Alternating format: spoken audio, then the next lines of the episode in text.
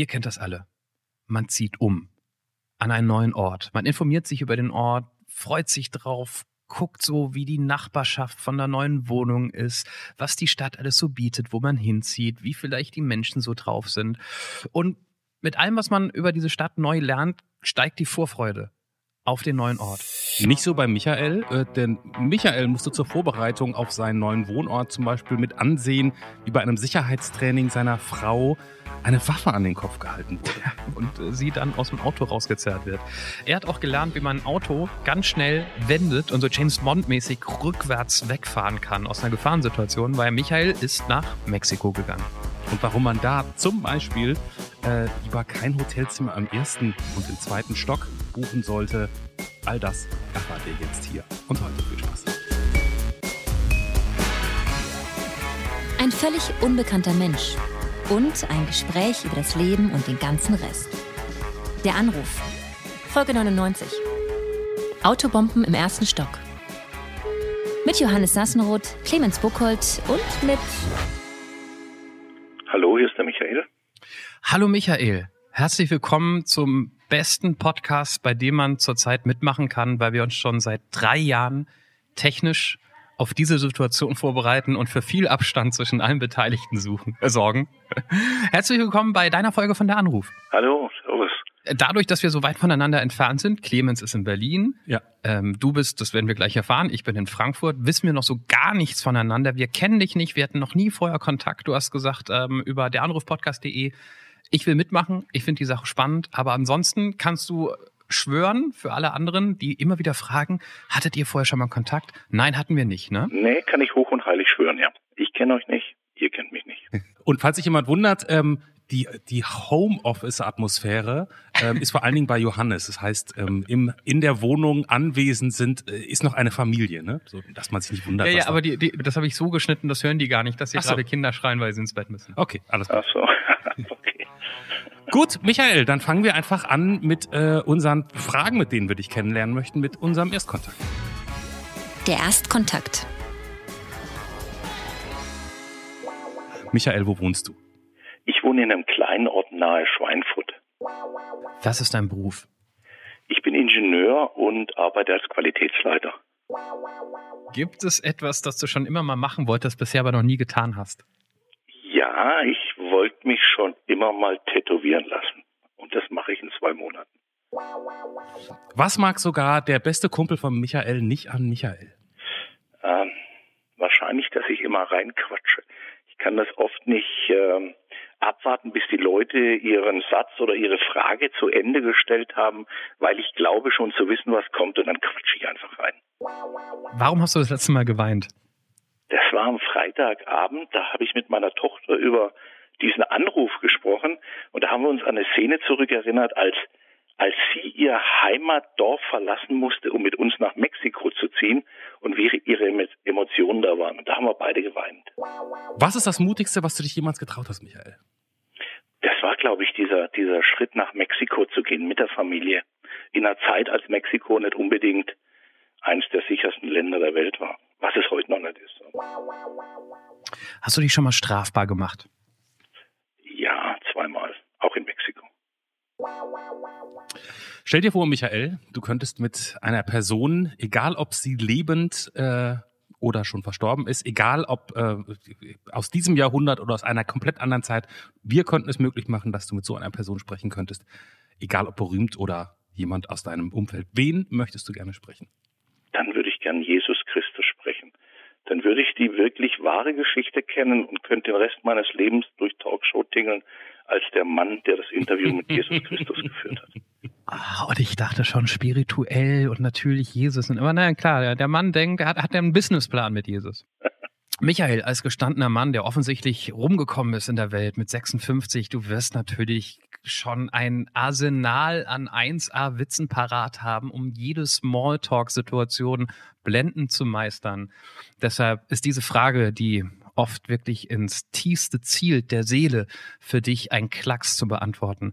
Was ist der lustigste Witz, den du kennst? Der Witz ist genau das, warum ich jetzt eigentlich auch bei diesem Podcast dabei bin.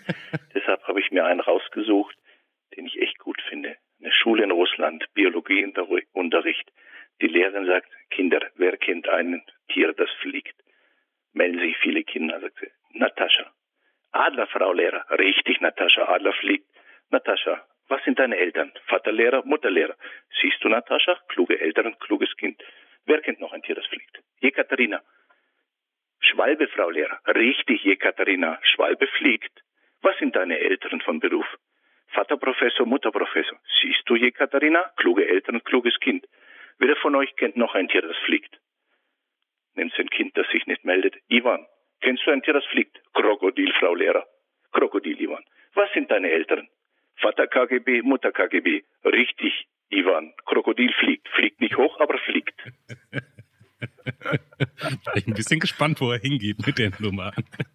Warum hat dies, dieser Witz, den ich noch nie in meinem Leben gehört habe, und das heißt schon viel, ähm, dafür verantwortlich, dass du hier gelandet bist? Weil ich mal vor einer mh, längeren Zeit ähm, auf der Suche nach Podcasts war, die ich hören kann. Und dann habe ich einfach nach dem Stichwort Witz gesucht. Und da gab es bei euch eine Folge, die Der hieß beste Der Witz beste der Welt. Witz der Welt. und die habe ich mir dann gehört und da fand ich das Format so gut und geil. Dann habe ich einfach angefangen durchzuhören. Ich glaube, es war Folge 85 mit Ilka oder so. Ja. Und vor allen Dingen, die Folge hätte ja beinahe anders heißen sollen. Ne? Ich war, glaube ich, für. Oktober 89 und ich glaube, Genau. Clemens Frau hat irgendwie gesagt, nein. Johannes Frau, das ist der mit der, das ist der Verheiratete, das ist der. Ja, okay, genau, seine Frau Clemens. Ja, man muss auch wirklich mal, ähm, wenn, wenn wir, ähm, nicht, dass wir jetzt alle langweilen, weil eigentlich geht's ja um dich, aber ähm, kleiner Blick hinter die Kulissen, hat man in den 90ern gesagt. Ähm, das ist das Einzige, wo wir uns auch echt immer wieder beschimpfen per WhatsApp, wenn es darum geht, wie die aktuelle Folge heißt. Einer schlägt was vor, der andere sagt, nee, das ist aber kacke. Dann gerade letzte Woche bei, bei der Folge London kam die Antwort von Clemens in Großbuchstaben, dann such doch deinen Dreckstitel alleine. Ich mache halt sehr gute Vorschläge, ja, die du nicht zu schätzen weißt. Ich glaube, daran liegt's in erster Linie immer. wir versuchen da immer einen guten Titel zu finden. Manchmal ist es aber, da kommen wir nicht so schnell zusammen. Aber gut, es hat äh, schön, dass du dadurch hier gelandet bist, Michael. Freut uns. Hm? Wir haben jetzt mehrfach das Wort oder das Land Mexiko aus deinem Mund gehört. Ja. Ähm, das, dahinter scheint sich so ein bisschen deine Geschichte zu verbergen. Naja, eine Geschichte. Einfach nur so eine Episode im Leben. Ähm, ich bin 2012 äh, für meine Firma für drei Jahre nach Mexiko gegangen und ähm, ja, mit, mit Familie 2012 war so ja, der Drogenkrieg auch auf einem seiner Höhepunkte. Das war dann einfach eine schwierige Entscheidung, geht man da jetzt wirklich hin oder nicht. Ähm, das war für mich so, naja, äh, eigentlich ist es, ich will nicht sagen Luxus auswandern, aber ich hatte natürlich den Luxus an sich, dass ich eine Firma habe, die sich darum viel gekümmert hat. Wir haben dort eine Niederlassung ähm, und man hat dort vor Ort Leute gehabt, die, die sich auskennen, die einen äh, beraten, die wussten, wie man sich verhält. Wir haben ein Sicherheitstraining gemacht, vor- bevor wir darüber gegangen sind. Und ähm, ja, im, im Vorfeld war das eine relativ lange Zeit, wo wir uns überlegt haben, ob wir ob, ob das wirklich mit, mit einem achtjährigen, äh, Annika war damals acht, mit einem achtjährigen Kind äh, darüber zu gehen, die Frau mitzunehmen, ähm, selber rüber zu gehen, ob das wirklich Sinn ist. Und im Nachhinein müssen wir sagen, wir haben jetzt nie so wirklich schlimme Situationen erlebt. Es ist natürlich ein beklemmendes Gefühl mit viel Polizei, mit viel Militär auf den Straßen. Aber wir selber haben jetzt da nie solche Situationen erlebt, wo wir gesagt haben, boah, das war jetzt wirklich falsch und lass uns sofort zurück, sondern das war für uns echt eine tolle Zeit. Wir konnten auch einiges machen in dem Land mit gewissen Vorkehrungen und es ist ein tolles Land und es war eine tolle Zeit trotz dieser ganzen ja, Neben, Neben ähm, Einflüsse, die da waren. Also wir sind nach Saltillo gegangen. Und das ist, Saitio ist wo ungefähr? Das ist im Norden Mexikos, in Monterrey. Äh, in der, äh, in der, nicht in Monterrey, in der Nähe von Monterrey. Und was, du, du hast das gerade so diplomatisch ähm, beschrieben, Begleiterscheinungen oder Nebeneinflüsse, ne? Das war, glaube ich, das Wort. Ja, das war so das Wort. Naja, also die Nebeneinflüsse sind, dass man zum Beispiel einen Alarmknopf im Auto hatte.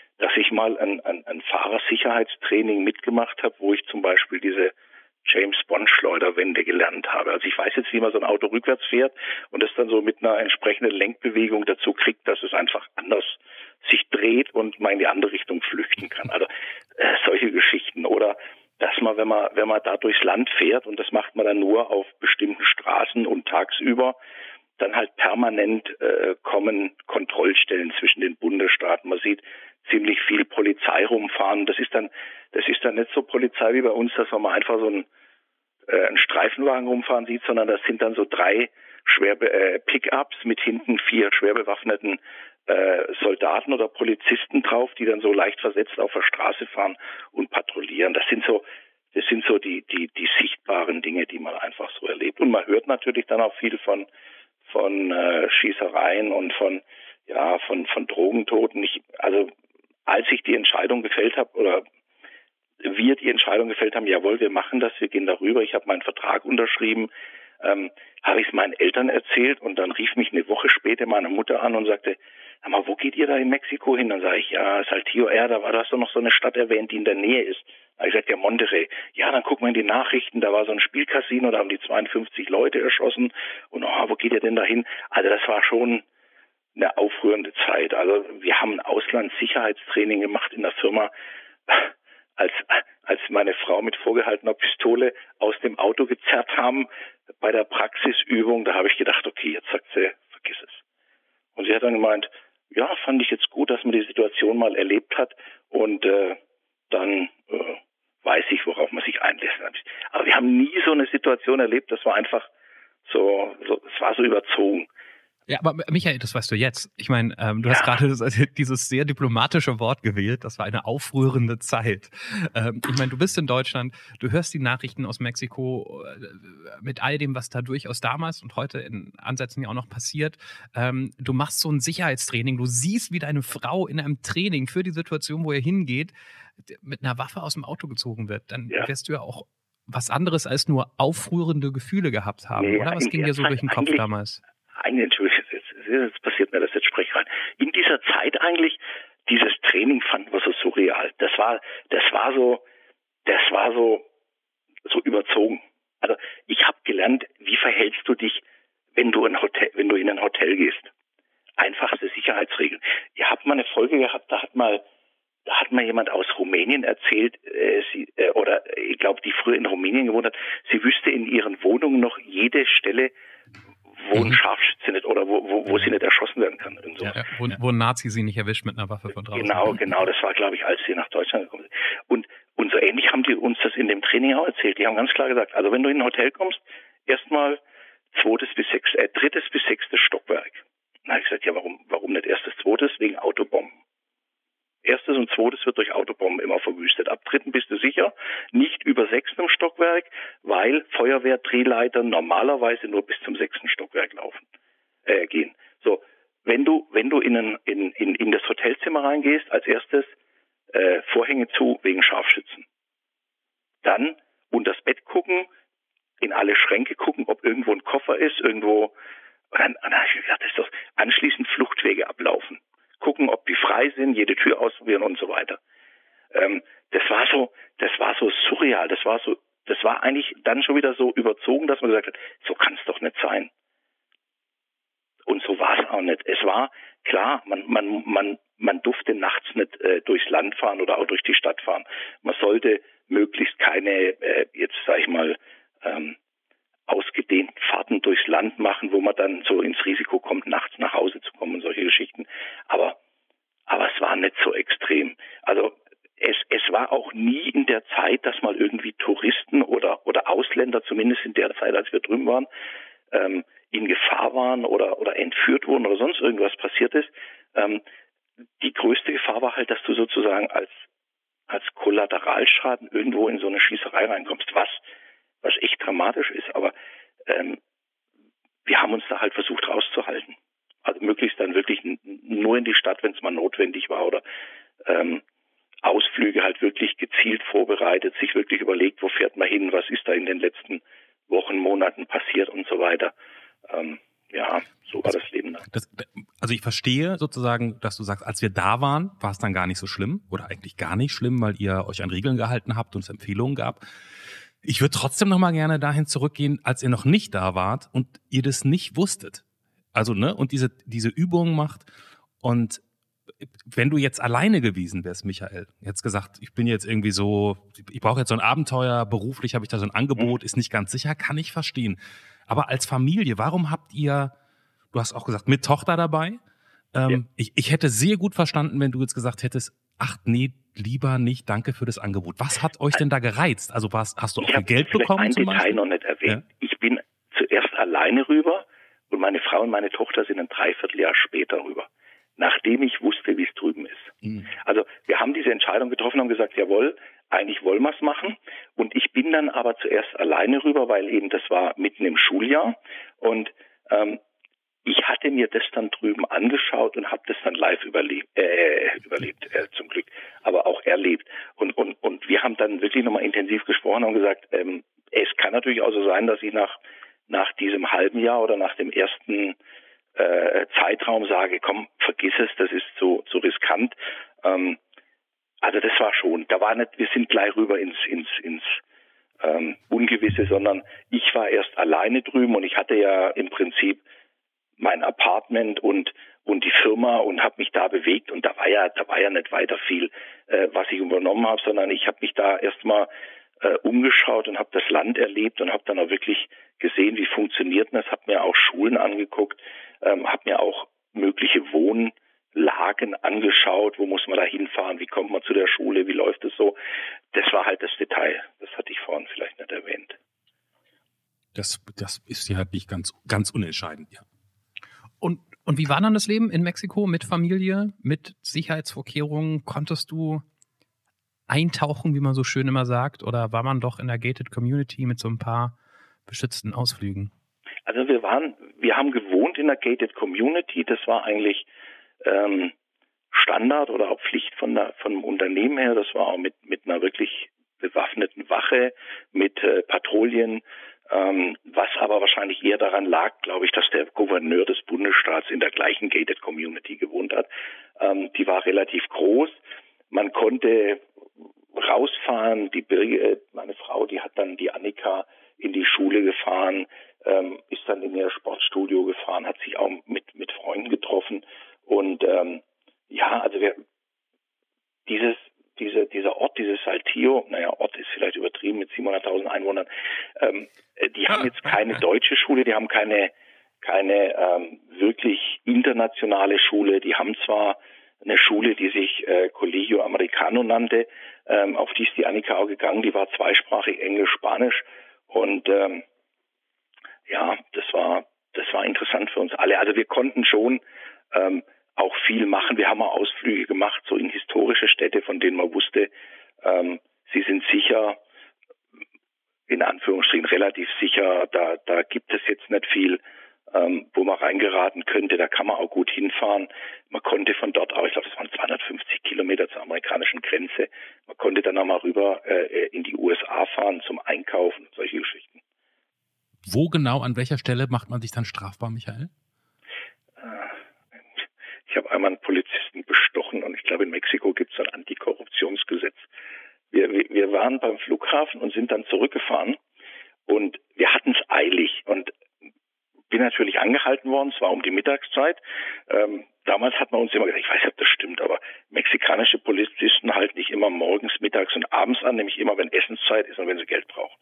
So, wir waren da zur Mittagszeit unterwegs, sie war ein bisschen schnell, kam über die Kuppe und da stand er mit seinem, mit seinem äh, Laser ähm, hat mich angehalten und meinte dann, ja, ich wäre zu schnell gefahren, also ich müsste jetzt, ich weiß gar nicht, ich war 270 Euro bezahlen ähm, oder er nimmt mir das Auto weg und ich könnte nach Hause laufen.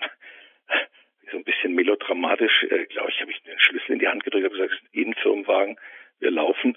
Ähm, dann hat er angefangen zu diskutieren. Und ja, also die Kollegen haben immer gesagt, du musst einfach über Fußball diskutieren, du musst klar machen, du bist Deutscher und kein Amerikaner, musst über Fußball diskutieren. Und nach, nach einer halben Stunde verlieren die die Geduld und suchen sich ein leichteres Opfer. Und die Zeit hatte ich einfach nicht.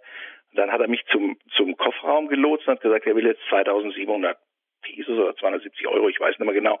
Dann habe ich meinen Geldbeutel aufgehalten und habe gesagt, hier, ich habe nur das. Dann hat er sich geschnappt, gesagt, das war jetzt eine Verwarnung und jetzt hau ab.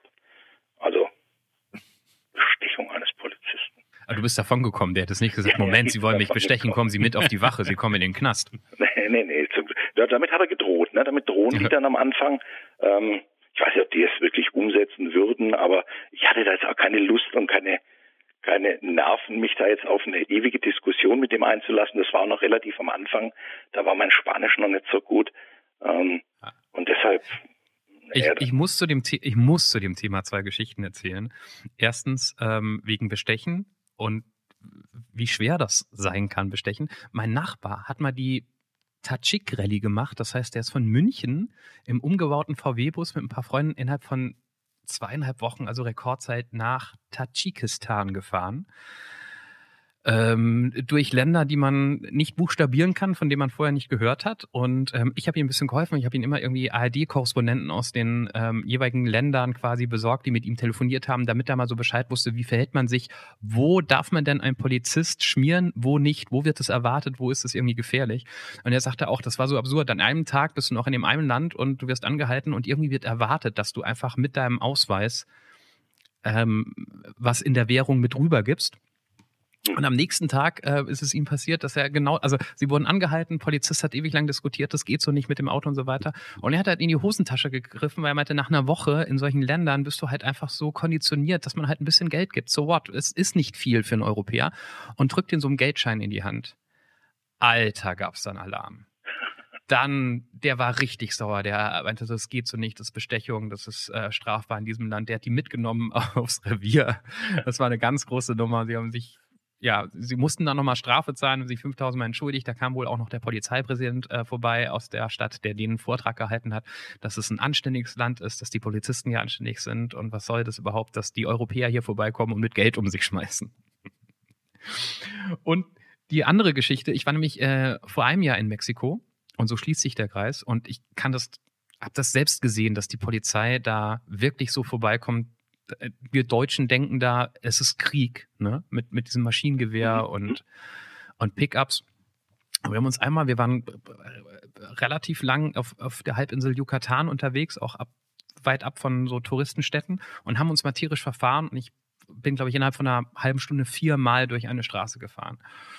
Und da guckte, war stand ein Polizist und der guckte mich immer so an und er guckte immer böser und irgendwann mal hat er mich angehalten beim vierten Mal und kam auf uns zu mit einer Fresse, wo ich dachte, fuck, fuck, fuck. Weil ich schon so viele Geschichten gehört habe von wegen, ne, mhm. musste auch mal ein bisschen Geld geben.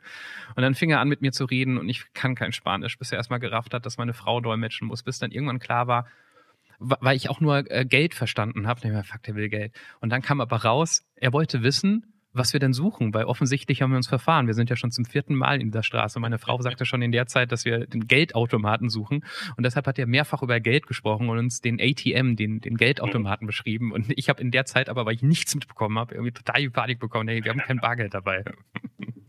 es gibt auch die anderen Geschichten aus Mexiko. Ja, man darf das, also das muss ich auch dazu sagen. Ähm, die, die Leute, die Mexikaner und ich glaube, das sind 120 Millionen Mexikaner und wahrscheinlich sind es 300.000 oder 500.000, äh, die da äh, direkt oder indirekt mit der Drogenkriminalität zu tun haben. Ich meine, der Rest der Bevölkerung leidet da ja auch wahnsinnig drunter. Und mhm. das, das sind so liebe, äh, nette Leute, freundlich, fröhlich.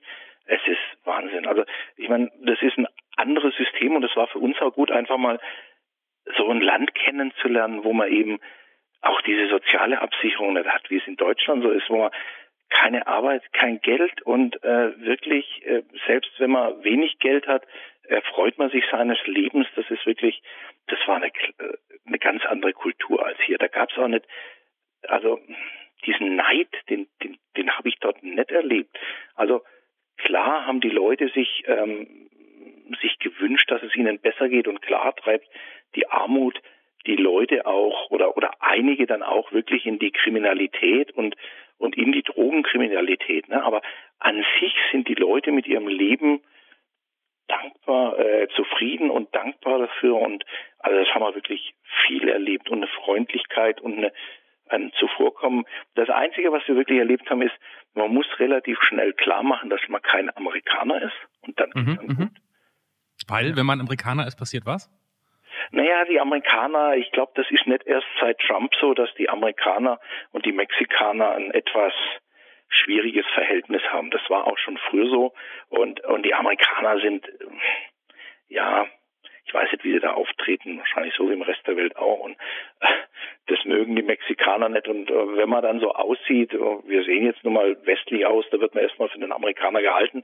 Und wenn man dann sagt, man ist Deutscher, dann geht das sofort auf auf eine ganz andere Ebene, dann sind die Leute freundlich. Also sie sind davor auch nicht unfreundlich oder aber, aber es geht auf eine andere Ebene, sind freundlich und Fußball und ach, dann kommen noch zwei, drei Namen von Fußballspielern und mhm. nachdem es, glaube ich, zwei oder drei Mexikaner in die Bundesliga geschafft hatten, da war das sowieso super. Also von daher. Gut, mit Bundesliga kommt man ja durch die ganze Welt. Da kennen wir immer, ah, Bayern München, Bayern München, ja. Genau. Ähm, ich, ich war lange nicht so lange da wie du natürlich. Wir waren dann nur vier Wochen und nur auf dieser Halbinsel. Aber ich hatte auch mal den Eindruck, dass die Amerikaner ein bisschen so behandelt haben wie halt Geschäftspartner, weil die Amis kommen darunter, um zu feiern, um Urlaub zu machen und von denen kriegt man Geld. Und sobald die gemerkt haben, dass du nicht Amerikaner bist und dich auch ein bisschen anders verhältst, waren die, ich weiß nicht, ob freundlicher, aber irgendwie offener, hatte ich auf den Eindruck. Mhm. Mhm. Ja, ja. Das kann ich bestätigen, ist so. Ähm, Saunette Menschen, ich meine, wir sind da mit, mit noch einem fast Baby rumgefahren und ein Kind und nie war was ein Thema und die haben immer geholfen und hatten selbst irgendwie schon ein überladenes Auto und so weiter und das war irgendwie, ähm, kann ich, kann ich jedem nur empfehlen, Mexiko als Urlaubsland, auch wenn man weiß, dass da politisch nicht alles einwandfrei ist und mhm. natürlich auch Kriminalität nach wie vor einfach, man muss aufpassen, Punkt. Ja. Ich habe ich hab nicht ganz mitbekommen, wie lange, wie viele Jahre wart ihr da, Michael? Drei Jahre. Drei Jahre. Und ich habe mir, ich kann es leider nur noch so, so mittelgut lesen, auf die Frage, wann du zum letzten Mal geweint hast, ähm, habe ich mir Tochter Mexiko aufgeschrieben. Ich weiß aber nicht, ob du das gesagt hast, als ihr nach Mexiko seid oder ob als ihr von Mexiko weg musstet zurück nach Deutschland. Nee, das war am Freitag. Am Freitag hat die äh, hat mir die Marion die Info gegeben, dass, dass sie am Sonntag anruft und dann ah, habe ich mit der mit der Annika, die sich auch beworben hat, aber noch nicht dran kam oder vielleicht auch nicht dran kam, äh, drüber unterhalten, naja, was kommen denn für Fragen und was sind denn so die Themen? Und sie hat, sie hat dann nochmal ihren Eindruck geschildert, als sie mit acht Jahren ausgezogen ist von zu Hause, von ihrem Zuhause und dann so mhm. erklärt hat, sie hat jetzt hier acht Jahre, also sie hat ihr ganzes Leben in dieser Wohnung verbracht und jetzt, jetzt zieht sie aus und wie schwer das für sie war. Und, und da haben wir dann beide so das, das Tränchen verdrückte, ein bisschen geweint, weil es einfach so dieser emotionale Moment, ich weiß das noch, die Wohnung war leergeräumt, die, der Hausstand war im Container, war abgeholt und wir standen in dieser leeren Wohnung und und sie hat dann gesagt, ich muss von jedem Zimmer noch ein Foto machen, dass sie die Erinnerung hat, wenn sie in Mexiko ist und so weiter. Und wir waren in Mexiko und es war vergessen. Naja, vielleicht nicht vergessen, aber es, äh, die leere Wohnung trat dann in den Hintergrund. Dann schließe ich andersrum raus, dass sie auch von heute aus gut auf die Zeit zurückguckt, auf die vier Jahre. Ja, ja, ja. Es hat, es hat einen wahnsinnigen Schub äh, in, in ihrer Selbstständigkeit, in der Entwicklung. Ähm, die geht jetzt jedes Jahr auf Sprachreise. Dieses Jahr will sie nach Korea. Äh, wenn das klappt, das weiß man jetzt natürlich nicht, dann wird es vielleicht verschoben. Ähm, also von daher, das hat ihr schon sehr viel gebracht in der Selbstständigkeit. Aber natürlich auch ähm, mal zu sehen, wie, wie Menschen in anderen Ländern leben, wie man sich auch fühlt. Ich sage jetzt mal so ein bisschen als Ausländer in einem, in, in einem Land. Ähm, mhm, mhm ist ja für mhm. uns dann auch so eine Erfahrung gewesen. Ich weiß es noch, wir waren mal in einem Einkaufszentrum, da kam so eine ältere Mexikanerin und hat dann äh, unserer Tochter, die eben blond ist, so übers Haar gestrichen, weil sie das noch nie erlebt hatte und dann so diese Blicke, wenn da so ein blondes, achtjähriges Mädchen durch die, durch die Einkaufs- wir sind auch gefragt worden, ob wir unserem Kind die Haare färben. Weil blond ist da natürlich, da sind alle schwarzhaarig, blond war da natürlich so ein herausstechendes Merkmal und, und das war dann schon für uns auch mal interessant zu erleben, wie es dann doch ist, wenn von allen Seiten so die verstohlenen Blicke kommen und so weiter. Es war spannend und ja. lehrreich auch. Sag mal, Michael, die Frage ist vielleicht naiv von jemand, der 41 ist wie ich, aber bist du mit 56 nicht zu alt für eine Midlife Crisis? Warum? Habe ich eine Midlife Crisis? Ich weiß nicht, aber sich mit 56 tätowieren zu lassen, klingt so ein bisschen nach. nach Midlife Crisis, nee. Ich weiß nicht, weißt du, statt Harley Davidson kaufen oder so, nochmal, keine Ahnung. Aber 56 Tattoo ist, ist eher ungewöhnlich. Ja, aber das, das ist ja das Tattoo, das ich seit 30 Jahren vermisse. Also ich war bei der Marine. Äh, als ich jung war, war ich bei der Marine. Ich war mal neun Jahre ähm, Seemann sozusagen, war bei der Marine und in der Zeit war ich mit meiner ähm, Frau auch schon zusammen und ich habe sie, glaube ich, die letzten, ich weiß nicht, wahrscheinlich 30 Jahre damit genervt, dass ich mir in meiner Marinezeit nie ein Tattoo habe stechen lassen. Ich wollte immer einen Anker. Ich wollte mir immer einen Anker machen lassen. oh nein, nein, it's, a, it's a classic. Doch, ich habe ja immer gesagt, in so einer Hafenspelunke wollte ich mir einen Anker machen lassen. Und da du immer, und dieses Jahr zum Geburtstag hatte ich einen Gutschein vom Tattoo-Studio. Dann hat sie gesagt, so, jetzt lass machen und gib mir Ruhe. Nur ist es dein erstes dann? Ja, ist mein erstes. Es wird wahrscheinlich auch das einzige bleiben, ich weiß nicht, aber. Aber es wird nicht ein Anker, oder? eigentlich, eigentlich hatte ich damit schon geliebt. Doch, doch, komm, jetzt mach, jetzt mach auch, also wenn schon, denn schon, da würde ich auch sagen. Jetzt. Ja, aber da muss ich Michael auch noch irgendwie gleichzeitig mit Hepatitis C anstecken, damit es auch wirklich so nach Hafenspelunke irgendwie vom Gefühl her ist. Ich spreche mit dem Bist du dann damals quasi mit der Marine schon quer um die Welt gesegelt? Ge wie sagt man denn da? Gefahren? Gefahren, gesegelt. Ja, ich bin auch mal gesegelt. Ich war mal auf der Gorch Fock ein paar Monate so in der, in der Offizierausbildung, ja. Ähm, da war ich allerdings nur im Mittelmeer, nur in Anführungsstrichen, mhm. und war dann später nochmal auf, auf verschiedenen Schiffen. Äh, ich war mal in, in, in Brasilien, in, in, auf den Bermudas, in New York. Da war damals, glaube ich, ich weiß nicht mehr, das war 85 oder 86, irgendwie 200 Jahre Freiheitsstaat oder irgend sowas. Mhm. Und, und da waren wir bei so einer Flottenparade dabei. Also ja, ich bin ein bisschen, bisschen rumgekommen, ja. Wow, also so, dann ist Mexiko lang nicht deine erste Auslandserfahrung. Nee, das war auch, das war auch so der, der, dieses, nach der Marinezeit habe ich dann noch studiert, ähm, und, und bin dann sozusagen sesshaft geworden. Naja, gut, sesshaft an mehreren Orten, habe dann so verschiedene ähm, Arbeitgeber gehabt, naja, verschiedene, also drei Arbeitgeber. Und ähm, das war dann irgendwie nochmal so dieses, Mensch, komm, lass uns nochmal raus in die Welt. Und, und, und nochmal kurz auf, auf, auf vorher, weil ich dieses sozusagen, dieses Marine-Ding ist so eins, was mir gänzlich fremd ist. Ist es wirklich so, dass man, hast du in, hast du in den Hafenspelunken ähm, die, die Landsgänge abgefeiert oder wie ist das Marineleben damals so gewesen? Naja. Oder ist es total organisiert, überhaupt nicht romantisch und, und, und wir haben alle hier falsche Vorstellungen? Naja, also so, so extrem ist es nicht. Hafenspelunken war jetzt vielleicht. Ja, da wolltest du dich ähm, tätowieren lassen. Der Ausdruck, den gibt es jetzt vielleicht, weil es gibt schon noch Hafenkneipen, wo, wo dann wirklich auch nochmal wirklich, also früher war es so viel getrunken wurde. Ähm, das gibt auch die Erinnerungen, die ich noch habe. Ich weiß es noch, wir sind mal äh, in England gewesen für sechs Wochen für so ein Training äh, mit dem Schiff und da ist das Schiff dann immer von Montag auch bis Freitag waren wir auf See, haben dann irgendwelche Manöver gemacht und man kam dann freitags rein und das erste war, man rannte los, weil es an diesem Kasernentor fünf Telefonzellen gab. Und da kamen dann sechs Schiffe mit insgesamt, ich weiß nicht, 2000 Soldaten rein. Und man hat sich dann in die Schlange gestellt, weil man zu Hause anrufen wollte. Krass. Das, das erklär mal deiner 16-jährigen Tochter.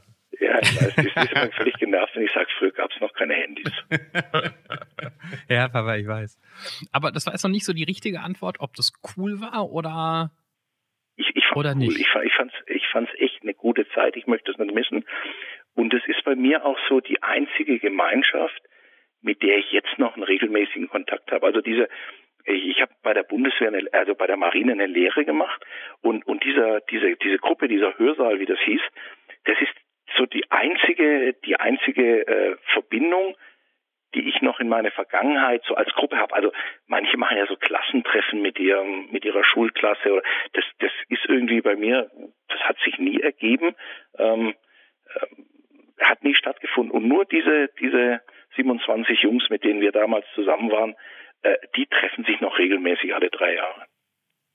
Das liegt dran, weil einer gut die Fäden in der Hand hält, oder? Ja, ne, es sind mehrere, die da, die da schön zusammenarbeiten. Und das ist auch, irgendwie ist uns das wichtig, das ist auch eine schöne Zeit, ähm, die man da miteinander verbringt und äh, ja, in Erinnerung schwelgt. Selbst unser Hörsaalleiter, der mittlerweile, glaube ich, über 80 ist, ist da immer noch regelmäßig dabei. Du, du warst nicht bei der Bundeswehr, Johannes, oder? Ich war mal eine Woche bei der Bundeswehr so, in Afghanistan, ah, ja, okay. aber nee, ich, ähm, ich ähm, wurde ausgemustert. Bevor, ich musste noch nicht mehr zur Musterung, dank äh, Vorerkrankung. Ah, okay, ich dachte. Man du? weiß ja nicht. Ich habe Zivildienst, ich habe Zivildienst gemacht. Ja, ich, war, ich war einer von diesen Zivildienstmenschen. Ich bin von zu Hause, äh, von zu Hause, es war so der Freiheitsdrang. Ich wollte von zu Hause einfach ähm, mal raus in die weite Welt ähm, nicht, dass es mir nicht gefallen hat, aber ich wollte halt einfach mal mal raus. Ich habe, bis ich ausgezogen bin mit 19, mit meinem Bruder in einem Zimmer gewohnt. Das war einfach, oh, das war, ich oh. weiß es nicht, das waren, was haben so Kinderzimmer, zehn Quadratmeter Ja. zu zweit. Äh, zwischen den zwei Betten war ein Meter Platz oder ein Meter 50. Wir hatten jeder einen Schrank und einen Schreibtisch zusammen und äh, ich bin dann ausgezogen mit 19. Ne? Also das heißt, ich wollte da jetzt einfach mal raus. Ich wollte mal, ich bin dann zwar auch äh, wohin, wo man mit vielen Leuten in einem Zimmer wohnt, aber es war dann doch anders und man ist dann rausgekommen. Letzte Frage noch zur Bundeswehr. Mit 19 raus in die große weite Welt, weg von zu Hause, junge Männer, Hormone ohne Ende. Äh, Da sind ja Frauen auch interessant gewesen. Ja, ja, ja klar, in dem Alter schon. Gab es da auch schon Frauen? Wie hat man das dann hinbekommen, wenn man keine Privatsphäre in Anführungszeichen zu Hause in der Kaserne hat? Nee, man war, man war, war unterwegs, man, man, man war in, in Diskurs, in Kneipen und so weiter unterwegs. Äh, Bei mir ist die Geschichte jetzt ein bisschen anders gelaufen. Ich hatte dann so nach einer gewissen Zeit ähm, mich von zu Hause abgenabelt und habe dann endlich sozusagen meiner Mutter auch klar gemacht, dass dass ihr Sohn nicht mehr jedes Wochenende nach Hause kommt und und sondern auch mal wirklich so ein bisschen mehr macht. Und dann habe ich meine Frau kennengelernt, äh, also damals Freundin, dann Verlobte, jetzt Frau, äh, die 300 Meter von meinen Eltern weggewohnt hat. Und dann war ich doch wieder jedes Wochenende zu Hause. Das Und von daher war ich dann ähm, mit 2021 war ich in festen Händen und dann war das, War das gegessen, das war Thema? das ja. Diese, diese leidige Organisation, wo man in aller Ruhe knutschen kann. Okay, hat mich nur mal interessiert, weil ich es, wie gesagt, nicht kenne. Was würdest du, falls du es nicht nur gesagt hast, weil es eine tolle Antwort ist, was würdest du Jesus so fragen? Naja, ich ihn fragen würde, weiß ich jetzt gar nicht so genau. Ich würd, mich würde mal interessieren, ob es ihn wirklich gibt als Person, ob's ähm, und und wieso sein sein sein Lebenslauf ist, das was wir was wir kennen als als als als Geschichte ähm, ist ja alles äh, deutlich später äh, entstanden. Und ich bin ich bin Katholik, ich ich glaube auch dran an ein höheres Wesen und ich habe da eine gewisse äh, so Gottvertrauen und Zuversicht, aber wie sich das jetzt so zugespielt hat und ob das alles so, ähm, ja, war er ein Prediger, war er, war er wirklich damals jemand, äh, der so prophetisch unterwegs war? Wie hat sich das so zugetragen mit den ganzen Wundern? Das sind so die Fragen, die, das würde mich mal echt interessieren. Also du würdest ihn jetzt sozusagen, du würdest eher die historischen Fakten gerade rücken wollen. Ja, genau. Und äh, mich würde natürlich auch mal interessieren, also als Gottes Sohn, äh, wie man sich da so fühlt, was er da so ein, na, das wäre ja heute wäre das ja, das wäre ja Superstar. Ähm, und äh, ja, das, das würde mich interessieren. Also es gibt jetzt so in meinem in meinem Leben nichts, wo ich sage, oh, ich müsste mal nochmal mit meiner Oma sprechen oder mit meinem mit meinem Vater, der der vor drei Jahren gestorben ist, weil ich da jetzt irgendwas Unausgesprochenes im Raum habe. Nee, das wäre das wäre einfach für mich mal wirklich so so interessant, so eine historische Persönlichkeit und da ist natürlich Jesus, glaube ich. Wenn man dem einfach erzählen würde, dass wir 2000 Jahre später, nachdem er offiziell gestorben ist, noch über ihn reden, allein das ist ja schon, wenn, wenn du ihn jetzt als historische Person von damals treffen würdest, damit müsste man ja erstmal klarkommen, würde ich denken. Ja, das glaube ich auch. Hast du eigentlich, Johannes, hast du jemals, eine, ich habe über diese, ich habe keine Antwort auf diese Frage, mit wem ich spreche. Doch, ich, ja, vielleicht, aber, aber hast du jemand, Johannes? Ich sehe ihn über die Webcam und er schweigt und, und denkt vor sich hin, nur weil das ja akustisch hier ist, ja. Äh, Es, es gibt so, also es gibt einmal, ähm, ich würde tatsächlich gern mit meinen Opas reden. Die habe ich beide nicht kennengelernt. Mein Opa väterlicherseits ist im Krieg gefallen. Da war mein Vater gerade mal vier Wochen alt und der andere äh, ist an der Lebensmittelallergie ähm, gestorben. Da war meine Mutter elf. Ähm, also vor allen Dingen den Mann, der in den Krieg gegangen ist, mit dem würde ich gerne reden. Und tatsächlich würde ich gerne mit meiner Oma ehrlich reden können, weil ich immer noch merke, dass diese Zeit, die mich da interessiert, wie war das mit Mann kommt nicht mehr nach Hause aus dem Krieg oder krieg ich, ich kenne nur die Geschichte, dass ähm, der Cousin meines Opas ihm relativ ähnlich sah und auch in der gleichen Straße wohnte und nach Hause gekommen ist aus dem Krieg. Und meine Oma hat das halt gesehen, während sie wusste, dass ihr Mann nie mehr wieder nach Hause kommt. Und das bricht mir jedes Mal das Herz, wenn ich diese Geschichte höre. Und ich würde gerne noch so viel mehr fragen über die Zeit damals und auch die Zeit nach dem Krieg, wie es war. Als Frau alleine. Aber ich mag, da mauert sie immer, da will sie nicht drüber reden. Ähm, das würde ich mir wünschen. Weil sie ist 99 und so viel Zeit haben wir, glaube ich, nicht mehr. Das ist allerdings das äh, bei 99 rein statistisch gesehen. Ja. Jetzt muss ich, das, Clemens, musst du natürlich auch du fragen.